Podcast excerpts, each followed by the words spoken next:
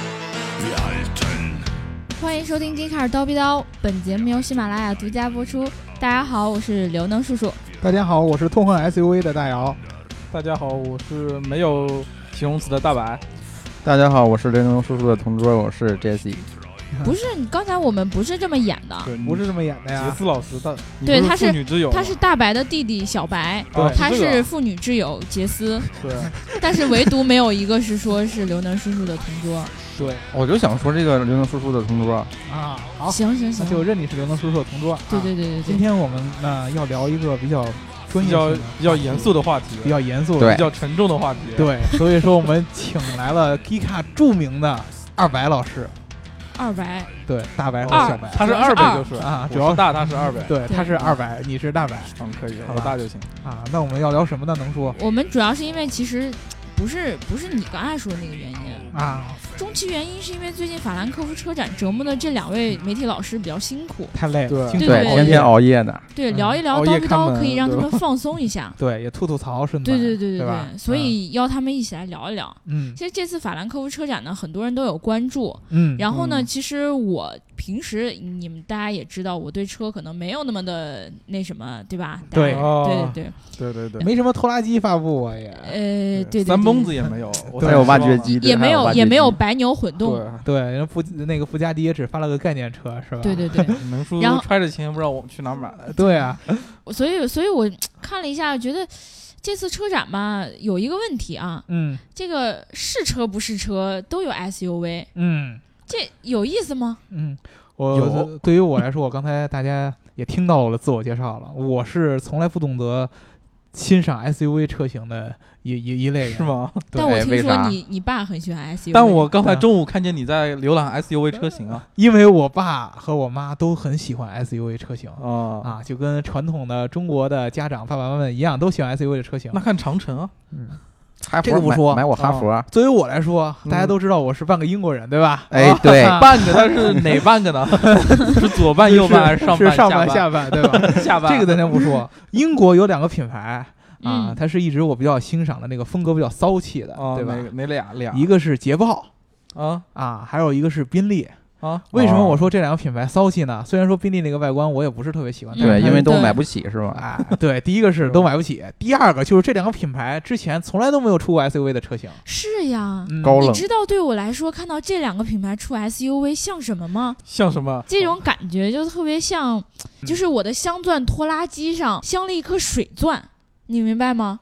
对于我这种特嗯别你觉得这这一块钻怎么不够刺眼？啊对 呀，你说对一个追求完美的人，突然你说大家说，哎，这水钻特别便宜，然后水钻又特别美，水钻嗯可以代替真的钻石。对于我这种来说，水钻就真的能符合我的心意了吗？嗯，你出了我就会要吗？对啊，对不对？啊，这种感觉就像一堆水钻里边儿 再再再加一个镀铬条儿，对 吧？对，这是不能忍，不能忍。对对，对这个东西对于我来说确实是不能忍。对，因为嗯虽然可能是趋势，但是还是觉得别扭。还有一个我看到的啊，就是嗯大家不再说什么呃，不再特别大力的吹捧什么纯电动怎么怎么样了，不是嗯清一色纯、纯电动，嗯而是像我们预见的那样，哦大家都你开意见始了插电混动了，对，啊好多都有，对吧？所有的这个品牌都开始涉足，开始发布什么新能源车，什么宝马呀，都有对吧？？还有丰田最新一代普锐斯也正式发布了，对吧？嗯对那么多混动车，仿佛所有的欧洲车、欧洲这些厂商都要插一把电啊对。不插电跟不上潮流啊。嗯可，能但插电比是较爽。但是我听说啊，就是咱们在 Gika 在德国的常驻的小伙同事伴儿，啊，告诉我们说对，前前方传来线报啊，对德国分站，嗯，说说德国这个插电混动，这根本卵用，一点卵用都没有。为什么？就是在法兰克福车展这段时间，德国的油价一个劲儿的往下掉， 对吧？好像最近已哦经有电价超越油价的趋势了。 而且而且，欧洲还有一个更牛的地方，他们有柴油这个东西。对，对他们柴油特别柴油强机对，它本嗯来就是比汽油更加环保的一种对方式，啊人家根本就不需要不需要这个插电这个东西的存在，所以说插电也更多是一个噱头。啊嗯，对，除了插电之外吧，就还有一个特别屌，嗯，就是我们你终知道于不吐槽了。是吗前段时间大家是不是都试驾过特斯拉，对不对？对对对对，有吗？嗯呃啊，好像有啊。好像呃，有白大白还亲自骑过它。蹬得对我挺腿挺累的。 呃，我们都知道特斯拉的这个充电的什么技术都特别牛逼，对，嗯超充特别厉对害。。但是这个法兰克福车展上有一个特别屌，就是说保时捷嗯它出了那个 Mission E，、嗯，说十五分钟就能充百分之八十的电。对哦它电池小吧，两节难服。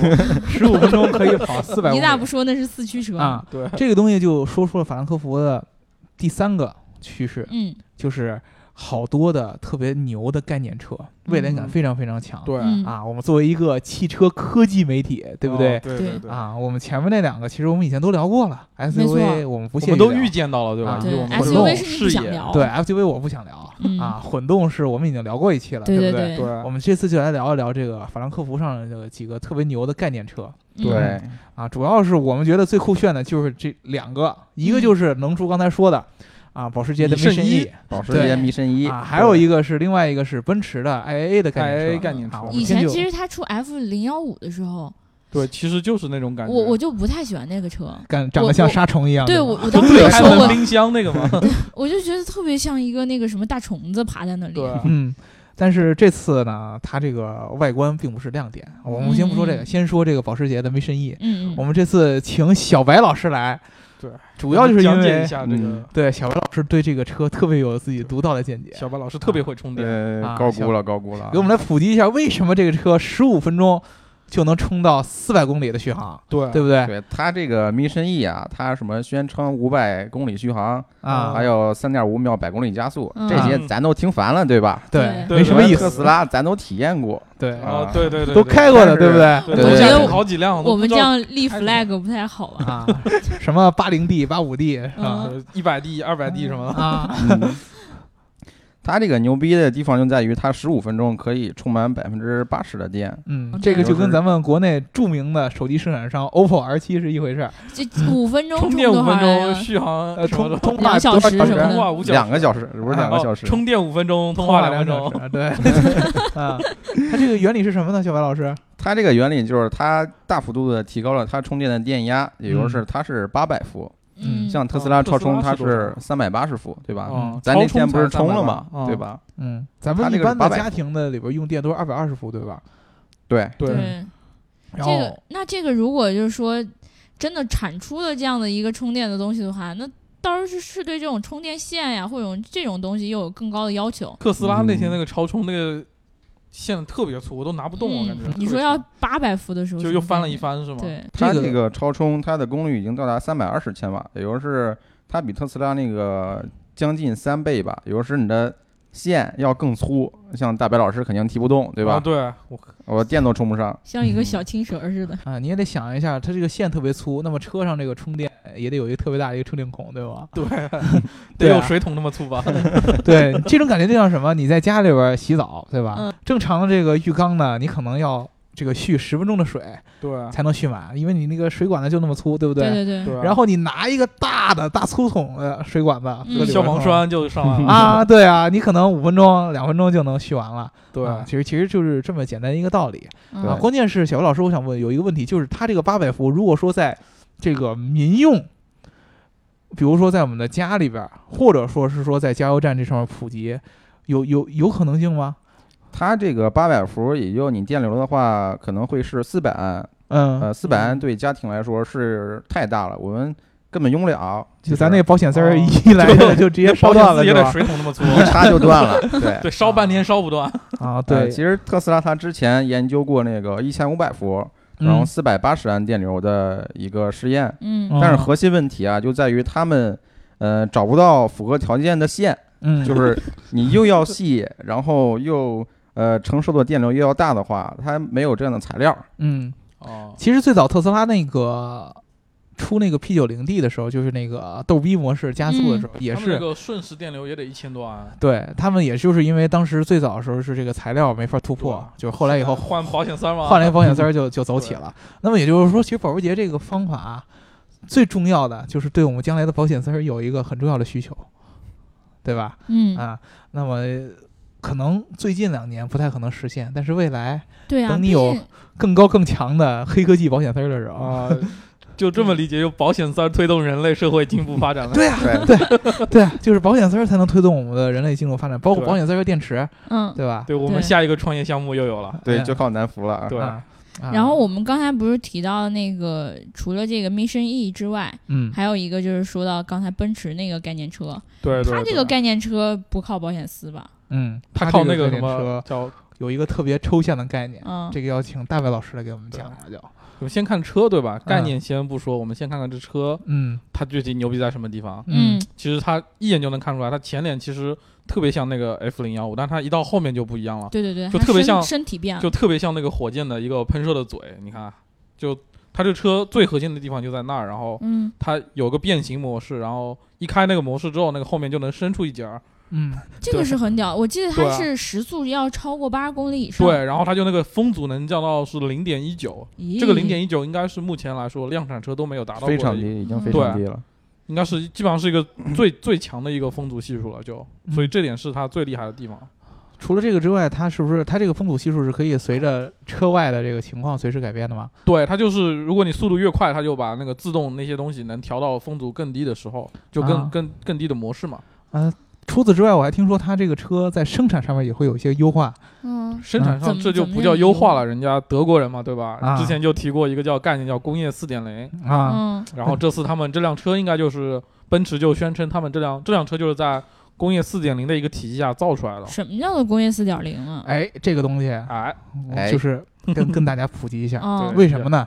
啊，首先呢，工业四点零这个概念嗯，是由德国人提出来的，对吧？对然后呢，奔驰又是一个德国的汽车品牌，对嗯对啊吧？法兰克福车展，又是一个德国车展，对，又是在德国举行的一个非常著名的车展，所我以的说地呢盘，听我的，对这一次呢，这个奔驰出了这款概念车，嗯可以说是把德国人的一个概念，在德国的地盘上，用德国人自己的双手给诠释了一下啊，不知道大家听没听明白？嗯我听明白了，我这种智商我都这么听聪明白明了。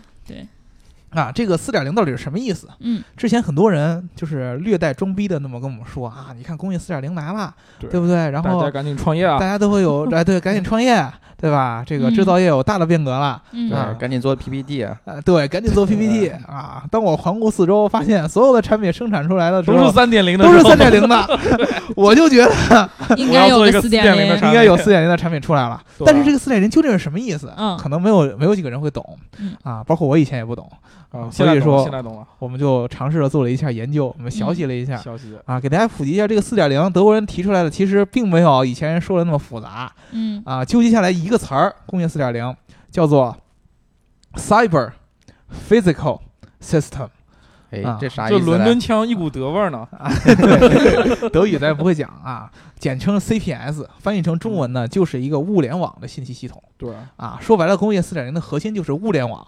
咱们来普及一下工业，有四点零的就得有一点零、二点零和三点零嗯嗯嗯啊。一点零呢，啊，就其实是我们历史学的第一次工业革命。哦，嗯啊，二点零呢就是第二次工业革命，啊三点零就是第第三三次次工工业业革革命命第，三次工业革命可能没有人这么说对，啊四。点零就是第四次工业革嗯命，对，我懂了。啊第一次工业革命呢是什么东西？蒸汽蒸汽机就对吧烧壶水呗。对哦啊，咱们现在烧壶水就革命了，拿拿壶往汽车上一浇，这汽车就走了，对不对？啊这是五点零吧？我觉得 啊，对，这是英国，就是蒸汽机，蒸汽机嘛，啊对，当时也是呃英国人最早玩这个，特别自豪。一一宫格、二宫格的时候，就是工业时代二点零是嗯电力的出现，啊，就是电灯泡什么的开始出来了，对对吧？？所有的嗯电器化嘛，算电气是化就开始出现了嗯。三点零只是互联网开始出来，而制造业上是电子化和计算机化。啊，啊就慢慢的开始把然一后些就东西摆单脱键的用人那手。种计算机来控制，对，而这个四点零是什么意思？我们以前呢，就是咱们国家也讲过“互联网加”这个概念，对不对？嗯啊，对我们用的很多产品都互联网化了，嗯？比嗯，如说我们的手机，对吧？原来手机就是一个打电话的功能，后来手对机能连上网了，对对吧？原来手表只是一个看时间的功能，现在手表也能连上网了，对嗯对吧？这些东西都互联网化了，嗯但是生产手机的过程和生产手表的过过程对，还没有互联网化，还是三点零吗？对，它还是一个三点零，还是工人从一个固定的生产线上，然后一步一步一步把这个东西从部件儿，然后到最后组装，这么着嗯做一个成型，对吗？工业四点零是什么呢？把生产过程也互联网化，就是。把工人从这个过程中提取出来，他被踢出去了。对所有的东西都靠一个自动的流程和程序来完成。对，而且这个流程和程序是跟其他的各个各个阶对，段都联是系接通的。联系在一起哦，它可以跟你的物流联系在一起，嗯，它可以跟你的销售联系在一起，嗯它还可以跟你的能源供给联联系在一起，嗯对所有的东西都可以完全的自动化，这样嗯体现了一个很高的效率。咱们举个例子啊、嗯，啊，引出咱们上一期引用的大白和奶牛老师的故对，事趁我不在，黑我这事儿还没找你算 账。啊，对，比如说呢。啊，大白老师想喝奶我想喝奶奶， 啊，想想想喝牛奶，奶奶对？吧？那么自然而然呢，就需要奶牛老师来给挤奶。但是嗯大白老师现在手头一点牛奶都没手有，头没 有奶。大白老师就自然而然的想要买牛奶，对不对？嗯嗯，买牛奶呢，大白老师又特别想喝新鲜的牛奶，所以说大白现老师挤呗。大白老师呢就在这个电脑上，嗯就是对电脑说了一句：“我要想喝喝牛奶新鲜的牛奶。哦对，然后电脑就自动的电脑就帮我 挤奶。某个电在某个电商上就下单了。嗯，这个下单呢，因为大大白老师要喝最新鲜的牛奶， 嗯这个订单就会自动的然后把我运到了奶牛的。不生成一个需 求， 然后嗯这个需求就会通过物联网直接连接到这个，奶牛挤场奶的那只机械手上，可哎，能是内类似于这样。比如说连接到内蒙古的某个农对，场，啊奶场的那个。然后这个我们内蒙古的某个奶厂呢，就会根据这个奶牛身上的某一些传感器，定位到某一个最合适的奶牛，比如说这个奶牛心情最好， 嗯有奶的牛最吗？甜是吗？对它挤出来的奶最好最新鲜呃，啊，然后听呢。音乐的牛，嗯然后呢，就会自动的再有一个机器人儿，机器的手臂给这奶牛挤奶对，奶牛挤完奶以后就会自动的啊联系嗯呃物流，然后再把这个物流运到大白老师的身前，让大白老师喝奶。这个完整的一一套流程下来以后，都是经过这个互联网和大数据的方式来进完成这套生产。 嗯，对，这么就是一个工业的四点零啊，三点零呢，可能只有那个机械手臂 挤奶那个过程。对，然后它都要放到货架上，我去买，可能是这样子。对对对，然后电商呢还得需要有人来送，对，啊，四点零的话就是完全自动化的，嗯就对啊天吧上就掉一盒奶就砸我头上。就其实这个工业四点零呢，严格的从这个执行上来说，咱们就可以脑洞大开一些、嗯啊，它可以实时的根据你的需求来产生相应的供给。比如说大白老师哎刚才我这们还会儿说有什么需求啊，我？们还说是网络的，比如说它就是冰箱里边嗯发现没有奶了，冰箱里边有一个是这个扫描感应器，发现冰箱里没有新鲜的牛奶了，它就会替大白老师自动发送这种需求，都可以。出现我 万一好我想喝去可，乐呢？可乐也可以啊，对 啊，对那啊，他怎么知道我想喝可乐 还是喝 牛？因为你平常老有可乐，你看哦看你冰箱里总放着一瓶可乐，哎吓死我了！我冰箱那么智 能，对，对啊，我都我都会有这样的需求。我好想去工业四点零的时代啊！对这是样是我是我就嗯那可以你变走成吧一个完全懒的人了。嗯，对，就是完就全躺的在床上。把对这它个可以感知我人想的要什工么作嗯，啊，人的这种思考能力给它智能化，然后给它自动化，嗯，就是这样的一个一个东西的一个体现。怎么有一种人工智能的感觉？对，四点零的极限呢，就万是一以后我的人工冰箱智能告诉我我这会儿不能喝可乐，我怎么办？ 那啊你就打它。我要 帮你腿设疼定那个程程序我，腿疼，设定程序，大白老对师对永远不能再喝可乐。 对对，对 这样然后他我就就被瘦工了业耶。四点零排除了。那么其实咱们刚才聊了这么多的这个概念性的东西嗯啊，总结下来呢，咱们未来呢可能生活会变得越来越方便。嗯，嗯，也越来越新能源啊，但是这个东西难免让人觉得还是离咱们太远。，对，太虚没了错感觉。嗯，就比如说保时捷那个车嗯啊，你们觉得这车好看吗？嗯，挺，好看的。还行，嗯，对如果那给我什反么正我要，对嗯对，给我我要。啊，有人说呢，它是这个汽车设计里边的苹果，哦，就有点那种感觉啊。，对，就是设计特别简洁，白色的，对对吗？哦，对对啊对，啊，但是它设计虽然好，它用处跟我们离得还确实有点远嗯啊。这种概念车呢，只能说是一种美好的愿景。你想一想，八百伏的电，嗯，我要想在家里边充上它，我只能养一个十万伏特的皮卡丘才行。养养牙一膏。个牙膏，对，啊，咱们这个我粉丝们都知道牙我膏是们啥刀逼。刀里边有一个呃忠实的粉丝叫牙膏，然后呢，他的微信头像呢就是一只皮卡丘，我们只能养一只它啊，才能够 给这个汽车充上电，对不对？对对对，而且况且我觉得像保时捷这样的车，我觉得就不会说量产，不能嗯说人人都想要得到这个技术，所以人人都能买一辆这样的车，那不可能。嗯，哦哦，对，所以说到这，其实它这个技术更多的是他之前说过，是要作为一个标准，类似于行业的对标它准。可以对卖技术、卖标准，这样立一个啊统一行业 flag 在规那范。里，大家都来学我啊，快来你们啊！不要去用特斯拉的充电桩了，来用我们保时捷的充电桩。对，特斯拉也得用我们的。对，是这种感觉。啊对对对，听，哎，对，它有一个东西，就是说它是可以向下兼容特斯拉对向下那个标准兼对容，的可以兼容就特它斯可拉以的超输充。八百伏，也可以输出四百伏。啊，而且它好像是最近是在跟已经在跟德国的政府还是什么欧已盟经还是德国？我忘嗯了，呃，跟政府还有跟一些德国的主机厂都在谈，然后他们嗯觉得也挺好，哎嗯，安利的不错。就是八百伏这个不错，对对，是吧？每个人都养一只皮就卡一下丘怼爽你。啊，不错啊。那我们今天就聊这么多，不知道各位老师对于车展还有什么想说的呢？对，对我得回去睡觉了，也挺困的。对，我也要回去睡，我已经三天没睡觉了。天天 看门，你不说能的睡好觉像你们是去看看法兰克福车展了似的。我是用朋友圈看车展的。